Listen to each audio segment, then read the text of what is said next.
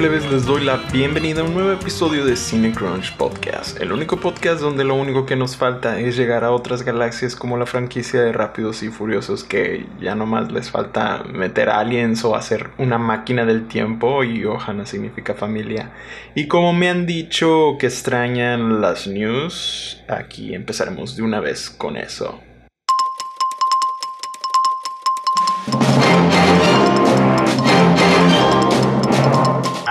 Te van las news.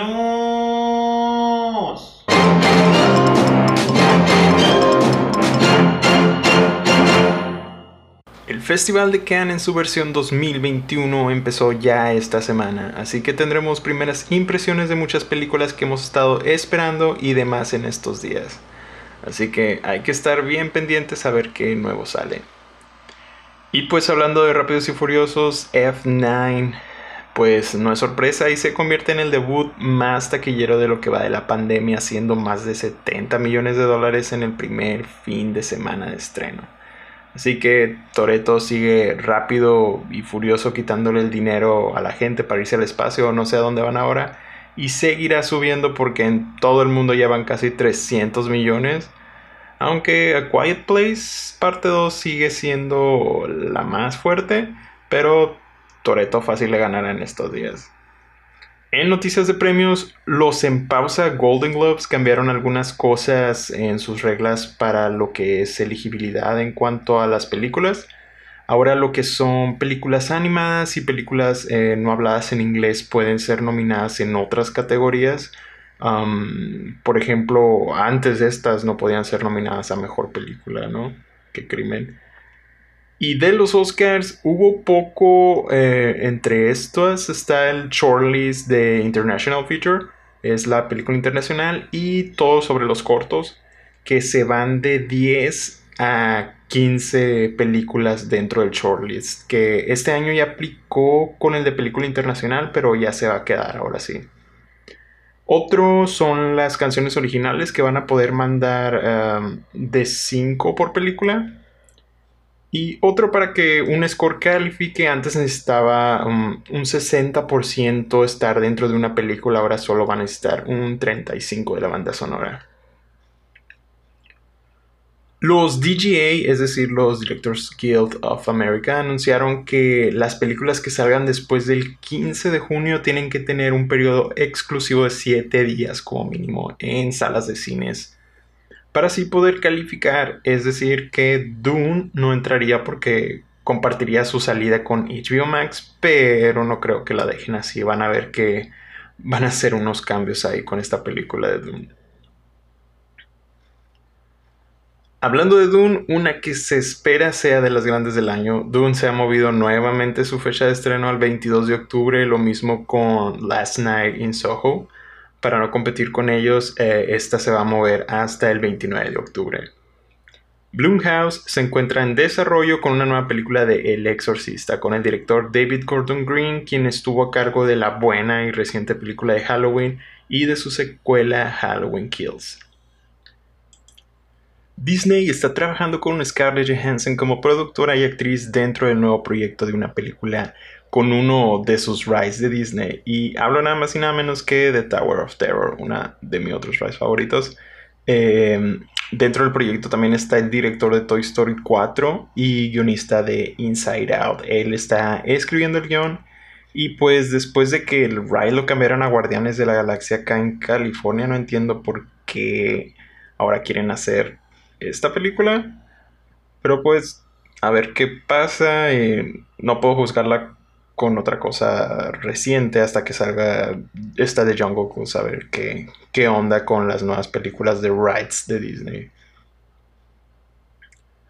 Y en noticias de casting, Vanessa Kirby se une al elenco de The Sun, el hijo de parte de Florian Seller que nos dio The Father el año pasado con el ganador del Oscar Anthony Hopkins.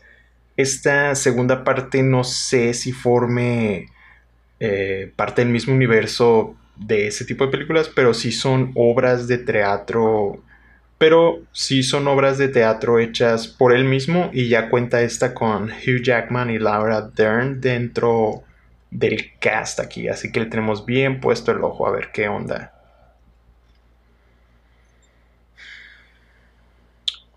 Michael Fassbender une fuerzas con el maestro David Fincher para su próxima película que será escrita por el guionista que nos dio anteriormente la película de Seven, de mis favoritas, así que habrá que esperar que sale aquí.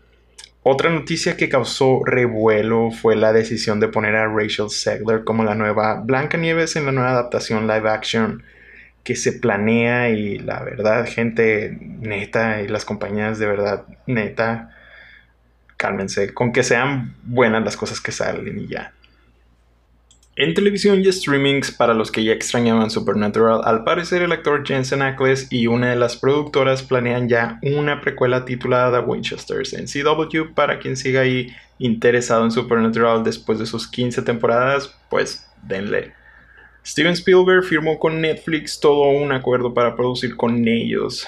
Ya ven quién no era fan de los streamings y ahora firmó con Netflix. ¿Quién criticaba ahora? Ahí anda.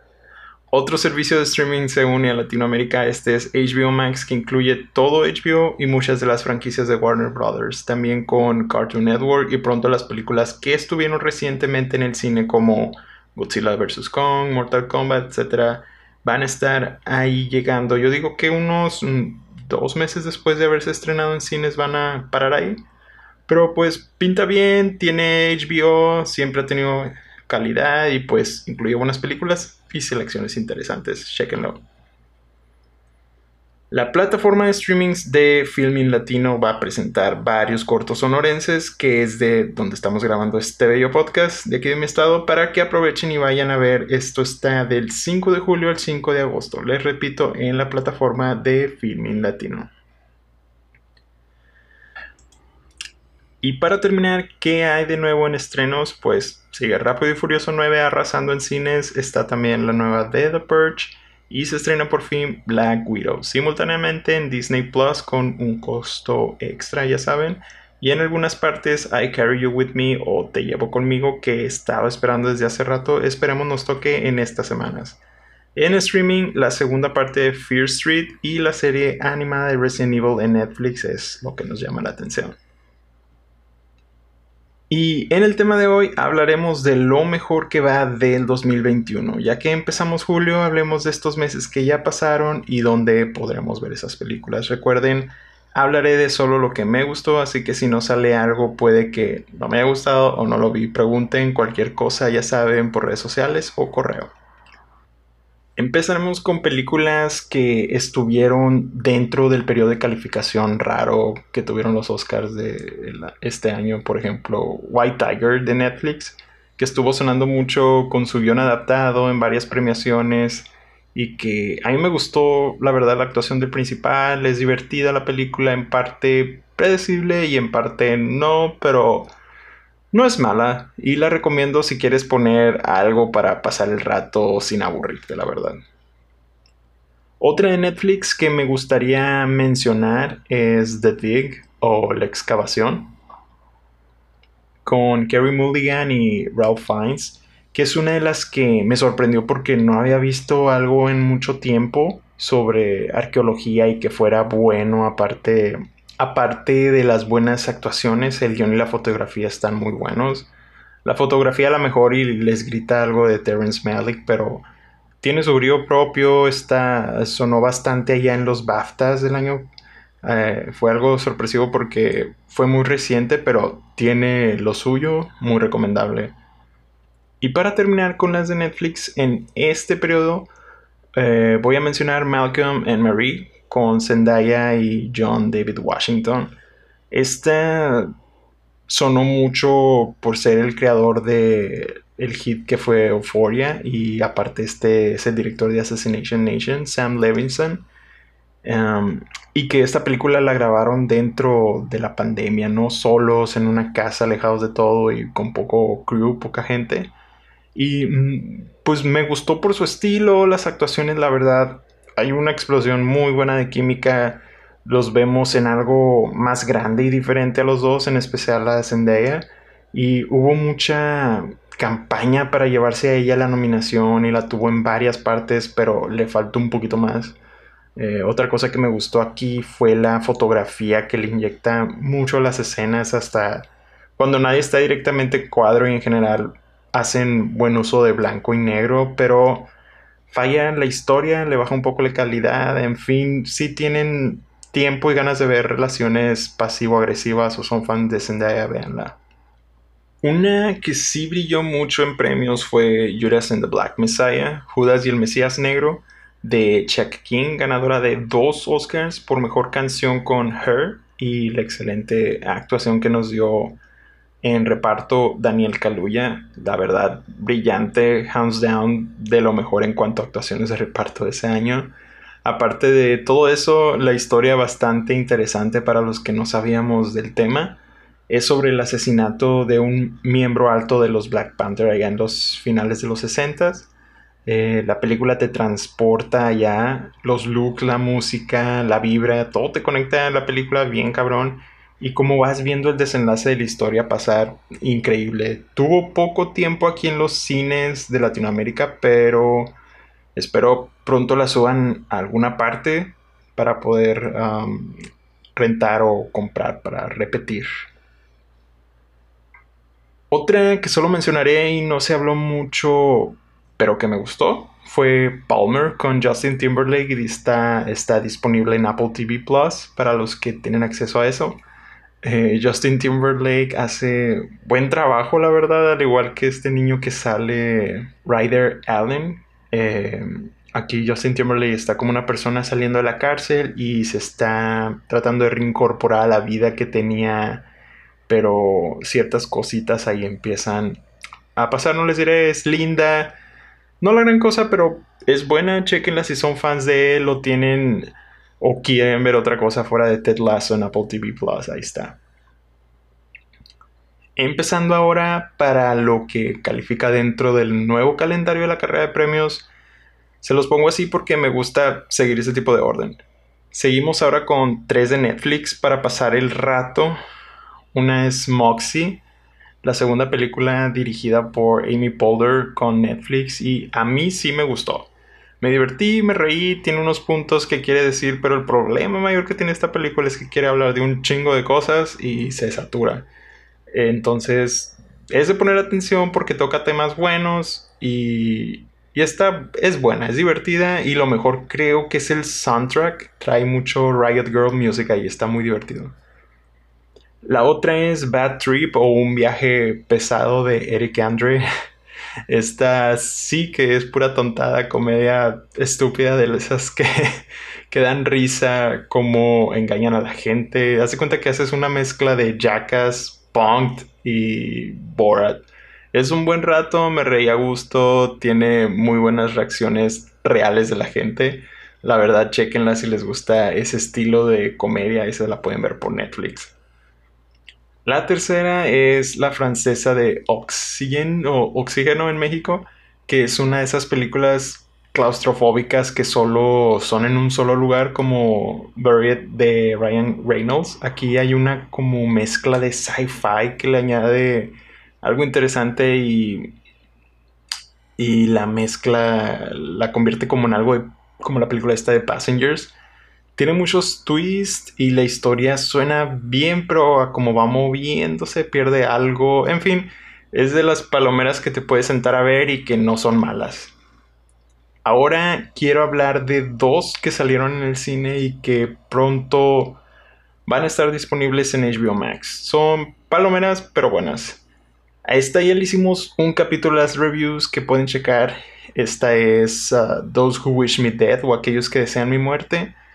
La de Angelina Jolie regresando a la acción. Esta película es buena, es entretenida y muy ardiente. Y la otra es Godzilla vs. Kong, que me alegra poder haber visto en la pantallota. Les recomiendo conseguirse un cañón o algo para que sea un pantallón lo que vean. Eh, así se apreciará mejor pues lo que esperábamos es lo que nos da. Es un desmadre, batallas buenas, buen uso de efectos, animales gigantes agarrándose a chingazos, entretenida, palomera, llena de acción, ya saben. Esta va a estar pronto en HBO Max si tienen. Ya, ya está anunciada como próximamente, así que pónganle el ojo ahí. Y pues aquí terminamos con las películas que se me hicieron buenas. Ok, les recomiendo, no son malas, disfruté, entretienen. Digamos, son el 6 dentro de mi ranking. Y ahora quiero que pasemos a las que tienen algo más, que me llenaron un poquito más, más que las otras, digamos el número 7 en mi ranking. Eh, y vamos a hablar de una mexicana que tuvimos chance de ver. Esta es Los Lobos. Salió el año pasado en festivales, pero oficialmente salió este año y estuvo disponible en cines muy poquito tiempo. Yo la pude ver en un festival online que hubo por Cinepolis Click. Y ahí está ahorita para rentar, si la quieren checar. Esta es de las de que persiguen el sueño americano y que arrastras a tu familia, pero esta, esta ocasión la vemos la historia desde el punto de vista de los niños chiquitos, encerrados en el apartamento, esperando que su mamá de trabajar, el día al día, cómo van ellos entreteniéndose sin ir a la escuela, jugando, inventando su mundo y con el sueño que les prometió su mamá de ir a Disney, que en este en esta ocasión fue la razón del viaje, según ellos, ¿no? Para ir al otro lado. Es muy linda, bien hecha, me encantan unas secuencias donde van enseñando a la gente y al vecindario o los mismos que han perseguido esto de irse a vivir a Estados Unidos. Es diferente, se ve como tipo documental, a lo mejor encuentran muchas comparaciones con The Florida Project o Room, pero no, la verdad es, es su propio aire. Y recomiendo esto, es del director Samuel Kishi, tuvo varios premios en el Festival de Guadalajara y otros en Berlín. Ahora les seguiremos con tres de Disney que de panzazo andan aquí. Primero les traigo la animada de Raya and the Last Dragon, Raya y el último dragón, que no tuve chance de hacerle episodio de las reviews porque salió antes de que empezara esto pero es una buena película animada de aventura, es divertida y con muy bonitas animaciones, tiene mucha magia y me encantaron las batallas, el point of, view de, la acción, um, los animales que crearon, la verdad se las recomiendo para chicos y grandes, ya disponible está en Disney Plus sin costo. La siguiente es Cruella con Emma Stone. De esta sí hablamos ya en las reviews en el episodio 3 si quieren checar. En general, muy buenas actuaciones, tiene buena historia que se sacaron. Eh, algunos buenos looks, no todos, la verdad. Entretenida, algo diferente de Disney, pero al mismo tiempo de Disney. Me gustó. Y esta aún sigue disponible en cines y pronto va a estar en Disney Plus. Denle un mesecito más. Y por último, y la más reciente, es Luca, la nueva de Pixar, que también ya tiene su episodio en las reviews. Diferente animación a lo que normalmente siento que hace Pixar. Linda historia, lindos personajes, algo sencillo, no tan profundo como otras que hemos visto, pero cumple con lo que quiere entonces ahí chequenla, esta está en Disney Plus. Ahora vámonos a lo mejor y que va del año. Esto es mi ranking de los números 8, empezando por una película que nos agarró a todos desprevenidos y que fue mi primer episodio de las reviews. Chequenlo. Este es The Mitchells vs. The Machine o Los Mitchells contra las máquinas, que fue una animada que nos sorprendió con tanto corazón, comedia y entretenimiento que tiene, de verdad chequen ahí el episodio, hablo mucho de esa. Este la pueden checar en Netflix. Seguimos con una que iba a salir el año pasado y que se atrasó como todo por la pandemia. Este es un musical, esto es In the Heights o En el Barrio, un musical muy latino, lleno de buenas actuaciones, buena música y es una excelente adaptación a la pantalla desde el teatro. Tiene unas cosas increíbles que de verdad tienen que ser vistas. Eh, unos números musicales muy padres, muy buenos y que siento yo que va a sonar mucho para todo lo que son los premios. ¿eh? Eh, hace poco estaba viendo que le dieron varios premios como del Mid-Season, la Asociación Crítica, pero ahí ustedes tienen que verla para que puedan criticarla. esta está en cines, aún en algunos. Eh, pero pronto va a estar unos meses más en HBO Max y también, ya saben, dense la vuelta y a mi más reciente episodio de las reviews, ahí hablamos más a detalle de esta película.